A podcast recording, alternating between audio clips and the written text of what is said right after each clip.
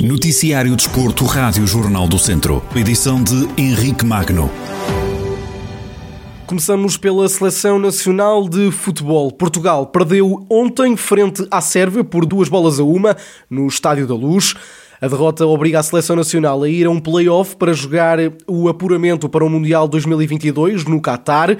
João Félix não foi titular na equipa das esquinas. O jogador viziense entrou aos 83 minutos para substituir Diogo Jota. Passamos para o futsal. Em partida da jornada 8 da primeira divisão de futsal, o Viseu 2001, penúltimo classificado, recebeu o Sporting, atual campeão nacional, que estava na terceira posição. À entrada para esta ronda, as duas equipas estavam separadas por 14 pontos. Os vizienses ainda estiveram em vantagem por 2-0 no início da primeira parte, mas o Sporting conseguiu empatar antes do intervalo. No segundo tempo, os campeões nacionais entraram melhor e definiram o resultado final em 6-3 no rescaldo à partida. O técnico da casa disse que o Sporting teve mérito na vitória, mas que a exibição do guarda-redes leonino foi preponderante ao evitar que o Viseu 2001 aumentasse ainda mais a vantagem no primeiro tempo.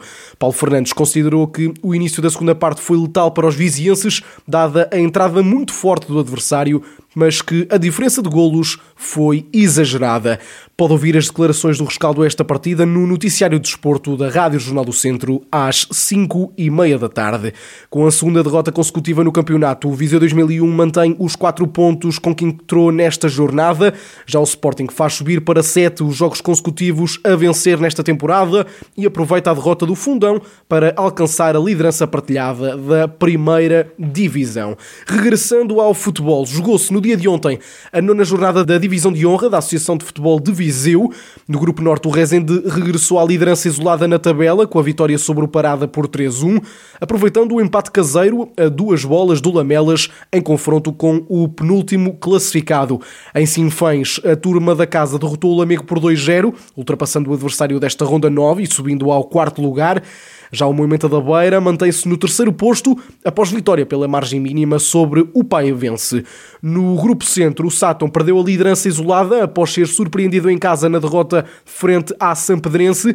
Quem aproveitou para subir ao primeiro lugar foi o Carvalhais, que igualou os 16 pontos do Sátão após vitória caseira frente ao Lusitano de Velomoinhos por uma bola a zero. O Lusitano cai para o quarto lugar e é ultrapassado pelo Oliveira de Frades, que venceu frente ao último classificado Campia por 3-0. Nos outros jogos, o Penalva do Castelo venceu por 2-0 em casa do Roriz e soma agora 12 pontos.